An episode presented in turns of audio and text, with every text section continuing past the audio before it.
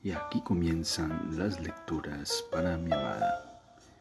Bienvenida a este espacio donde haremos una lectura de la escritora brasileña Clarice Lispector. Bienvenida. Continuamos con la lectura de La lámpara de la extraordinaria escritora brasileña Clarice Lispector. Iba al fondo del caserón, con el capote viejo sobre el cuerpo. Paraba un momento ante la media claridad de la lluvia al caer y después seguía. No veía apenas frente a ella. Sus ojos tropezaban en la lluvia que parecía subir de la tierra como una humareda espesa. Con el rostro frío se adelantaba y algo era punzante, profundo e indeciso en su corazón. Entreabría los labios, recibiendo la niebla helada en el centro tibio de su cuerpo. Caminaba apartando las ramas pesadas de agua, dolorosas, trémulas. Miraba hacia atrás y ya no veía la casa. Lluvia, solo lluvia. Entonces decía con una voz que sonaba extraña y audaz entre el rumor del agua fluyendo, yo estoy sola. Como si hubiese dicho más de lo que podía, inclinaba un instante la cabeza asustada, alegre, indagándose. Levantaba el rostro mojado y necesitaba decir algo más que ella, más que todo. Estoy sola, estoy sola, repetía como un pequeño gallo al cantar. Después volvía se ponía ropa seca, peinaba sus cabellos mojados y escurridos, cuidando de sí misma con seriedad. Su imagen se reflejaba en el viejo espejo amarillento entre las sombras del cuarto de los huéspedes y allí estaba ella, vacilante y húmeda como la claridad de una lluviosa madrugada de viaje. El rostro blanco vagando sobre la blusa tosca era extraño y joven sus ojos se escondían en la cálida luz y los labios respiraban tranquilos, inocentes. Algo fulguraba en ella dulcemente con la gloria de la ignorancia, como en un Dios con el corazón expuesto. Había en su existencia el más allá del martirio, pero ella no había sido martirizada, ella había sido muchas veces creada se miraba apaciblemente mientras oía la lluvia caer en un único cántico. Allí estaba ella, oscilante, como leves llamas lentas, los contornos en sombra y luz animando el espejo. Yo, dijo al cristal, helado con una voz sedosa y ronca, y su cuerpo se disolvió con el sonido en el aire oscuro del cuarto. El fin de año se acercaba, las clases llegaban a su fin y Virginia asistía a ellas sentada entre las rezagadas. El orfeón de la escuela era ralo y trémulo. Virginia cantaba con los ojos entreabiertos sin oír su propia voz. Sus dedos se paseaban distraídos por la pared cercana. Sabía fingir un rostro concentrado mientras se ausentaba en un instante. A veces, la profesora se unía al coro, vigorosa, ardiente, y a veces en un fugaz momento que permanecía sonando largamente en el cuerpo, las voces se unían en una línea plena y veloz, en una sola vibración honda y tensa, como si naciesen de la caverna de la luz. Virginia abría los ojos asombrada el instante que seguía era nuevo y erizado. Ella observaba el mundo de superficie lisa, el sol más pálido y alegre, los vestidos de las niñas con adornos blancos, rojos, bocas abriéndose húmedas, vacilando en un alito de luz. Asusada como para sorprender todas las cosas en la confesión de aquel mismo momento, ella dirigía la cabeza un segundo sin señal anterior hacia un mueble, hacia el interior de la escuela, hacia los pies de las alumnas. En el cielo, por la ventana, las nubes blancas se deshacían, se desprendían sueltas del azul quieto. La cristalera la aislaba de la sala y del patio, centelleando de luz cortante. Un cono de claridad iluminaba un torbellino de polvo que danzaba alucinadamente lento. Virginia despertaba en el instante apresurado, se volvía hacia atrás levemente para no destruir nada. Y sí, allí estaba la pizarra medio ardiendo viva bajo el, bajo el calor del sol, medio frescamente negra, muerta y sombría, un lago en el bosque. Virginia respiraba, el rostro móvil, suelto, sin ver, podía sin embargo sorprender el camino en sombra detrás de la escuela. Las hierbas altas vibrando nerviosas y verdes al viento, un momento después, con una caída minúscula y silenciosa, las cosas se precipitaban en su verdadero color. La sala, el cielo, las niñas se comunicaban entre sí con distancias ya marcadas, colores y sonidos fijos. El discurso de una escena muchas veces ensayada, Virginia comprendía decepcionada que todo había sido visto ya hacía años, para vislumbrar de nuevo lo que había visto y que ahora había huido como para siempre Intentaba empezar por el fin de la sensación. Abría los ojos muy grandes y de sorpresa, pero en vano. Ella no se equivocaría más y vería solo la realidad. Se recogía. Ahora el las de voces ya se separaba de en rayos frágiles y estos se rompían un instante antes de alcanzar el centro de los sonidos también las otras cosas estaban ahora blandas y nada tocaba ya el punto vivo de sí mismo. Virginia se apaciguaba durante el resto de la tarde, vaga, neblinosa, distante, levemente cansada, como si en realidad hubiese sucedido algo. Había días así, y en los que ella comprendía también y veía tanto que terminaba con una embriaguez suave y tonta casi ansiosa, como si sus percepciones sin pensamiento la arrastrasen en un brillante y dulce torbellino hacia dónde, hacia dónde. Poco a poco, mirando, desmayando, cogiendo, respirando, esperando, iba uniéndose más profundamente a lo que existía y sintiendo placer. Poco a poco, sin palabras, comprendía algo más las cosas sin saber por qué, entendía. Y la sensación íntima era de contacto, de existencia que miraba y era mirada. De ese tiempo quedaría algo de una claridad indescifrable y de dónde venía que tal vez todo mereciese la perfección de sí mismo y de dónde venía una inclinación casi parecida a unirse al día siguiente por medio de un deseo. ¿De dónde había surgido? Pero casi no tenía deseos, casi no tenía deseos, casi no tenía fuerza. Vivía al final de sí misma y al principio de lo que ya no era, equilibrándose en lo indistinto. En su estado de débil resistencia recibía en sí lo que sería excesivamente frágil para luchar y vencer a cualquier fuerza del cuerpo y del alma. Ella era demasiado tonta para tener dificultades, repetía Daniel.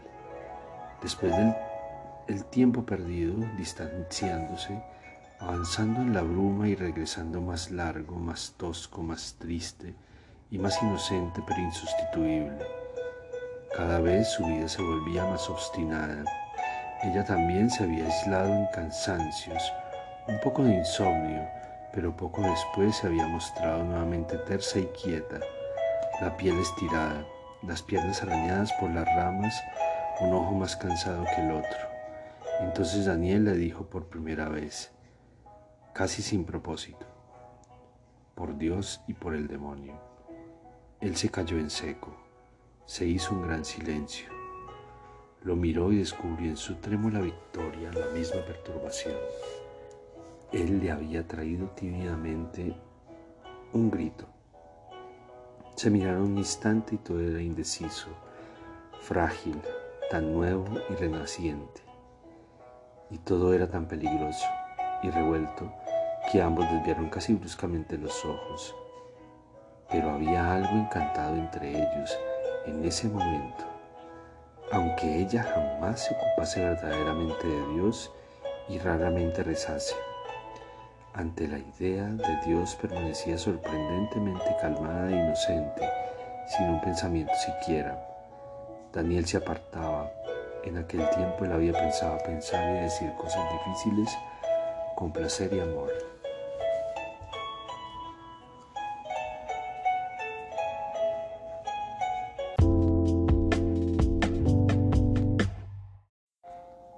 Ella lo escuchaba inquieta. Él paseaba arriba y abajo por los corredores en penumbra del caserón con los brazos cruzados. Abstraído, Virginia escrutaba inútilmente su rostro de boca cerrada, los ojos oscuros e indecisos, aquella casi fealdad que se agravaba con la edad, el sufrimiento y el orgullo. ¿Qué estás pensando? No se contenía ella dulcificando la voz, borrándose con humildad. Nada, respondía él. Y si osaba insistir, recibía una respuesta que todavía le inquietaba más por su misterio y por los celos que despertaba en ella. Estoy pensando en Dios. Pero ¿en qué Dios? ¿En qué de Dios? Inquiría con dificultad en voz baja e insinuante. No sé, gritaba él con brutalidad, irritado como si ella lo acusase. Tú eres tan estúpida que morirías antes de entenderlo. Y continuaba paseando por los corredores, como si andar le aclarase los pensamientos. Lo máximo que conseguía es que él le permitiese acompañarlo arriba y abajo, arriba y abajo, apresurándose si él se apresuraba, manteniéndose ansiosa y quieta y a cierta distancia si él se detenía. Daniel hablaba demasiado de su propio futuro. Ella no quería, no quería, como si adelantándose hacia el interior del mundo emprendise sus propios pasos. Pero por amor quiso comprenderlo. Inventó con una alegría falsa que aquella nueva inteligencia de Daniel lo modificaba tanto como modificaba la propia vida de alguien el saber manejar los bolsillos. Insistía en tratarlo como a un igual, lo respetaba como si él estuviese hecho de la suave pasta de las flores. A pesar de que él era a veces tan bruto que con un gesto borraba a una niña. Ella se ponía pálida y llena de vértigo entre los instantes ofensivos, llamándolo más de lo que nunca podría amar. La sociedad de las sombras nació a causa del ahogado. Ellos habían presentido el encantado y peligroso comienzo de lo desconocido, el impulso que venía del miedo. Daniel le dijo, vamos a crear la sociedad de las sombras. Antes incluso de saber de qué se trataba, Virginia ya había comprendido confusamente con el cuerpo y accedió. La sociedad de las sombras tenía objetivos extraños e indefinidos. Ellos mismos no los conocían y mezclaban sus mandamientos con una ignorancia casi desesperada. La sociedad de las sombras tendría que explorar el bosque. Sí, sí, pero ¿por qué? Junto al caserón había un camino casi cerrado y por allí se llegaba a la oscuridad. Sí, a la oscuridad, pero ¿por qué? porque la soledad, soledad es el lema de la sociedad, imponía Daniel. ¿Cómo le costaba entender a Virginia? Todo lo que nos asusta, porque nos deja solos en lo que tenemos que buscar, titubeaba él. Quedaba en suspenso por un instante, flotando, su pensamiento se cruzaba con el de ella, como en el arco sobre la cuerda del violín las ligeras centellas de perspicacia y de sorpresa se deshacían en el aire. Pasaban los días sin que se añadiese una sola palabra sobre la sociedad, sin que osasen tocar aquella materia viva, informe. Pero no habían olvidado, era necesario callar para crear una pausa en el temor que ya los dominaba y en la alegría que hacía temblar a Virginia con los ojos contenidos. La sociedad de las sombras la acercaba tanto a Daniel, él la admitía diariamente, ella amaba incluso los deseos con ferocidad, como si ellos fuesen de su especie. ¿Y la verdad? preguntaba. ¿Qué verdad? Otro lema debe ser la verdad. Sí, se gritaba Daniel porque le costaba ser guiado, aunque solo fuera una vez por Virginia.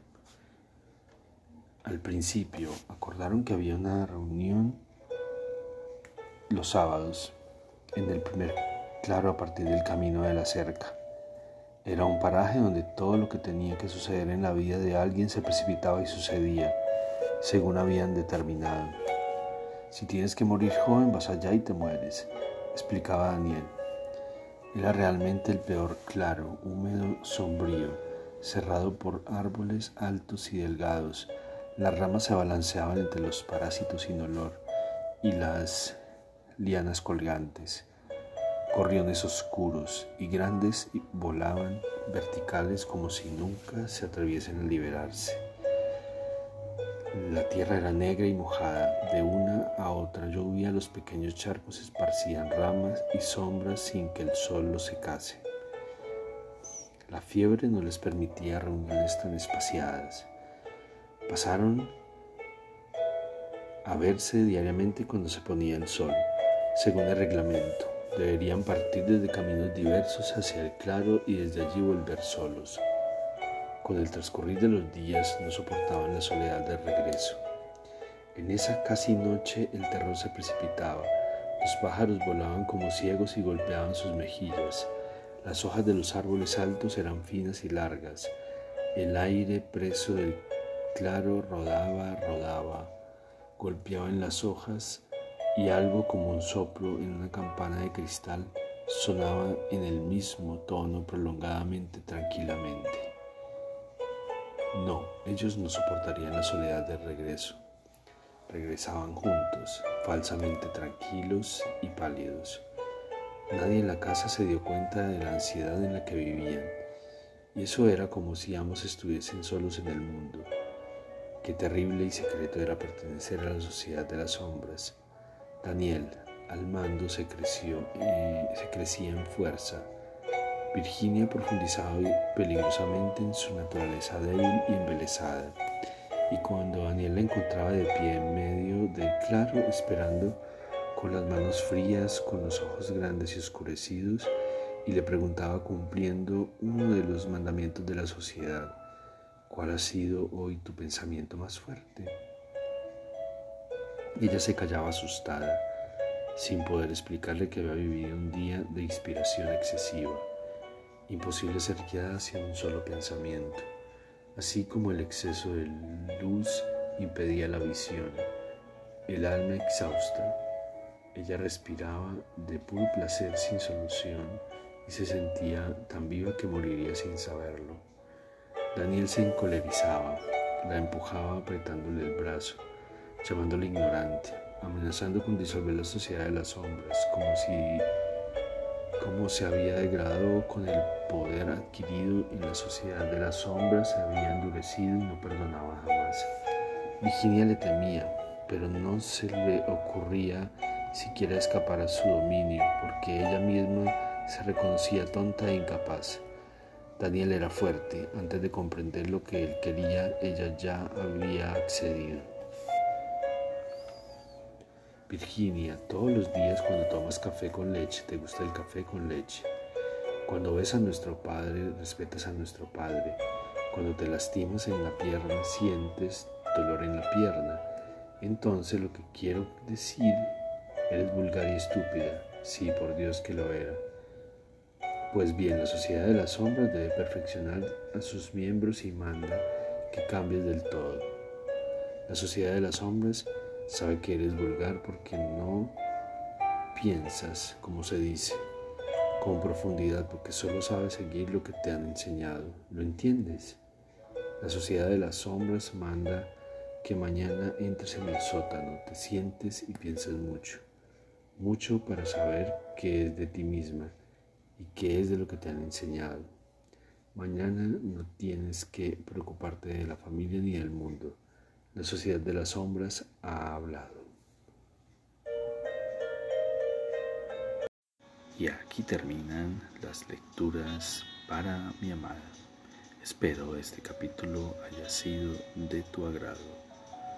Te amo, te amo con todo mi ser, todo mi corazón.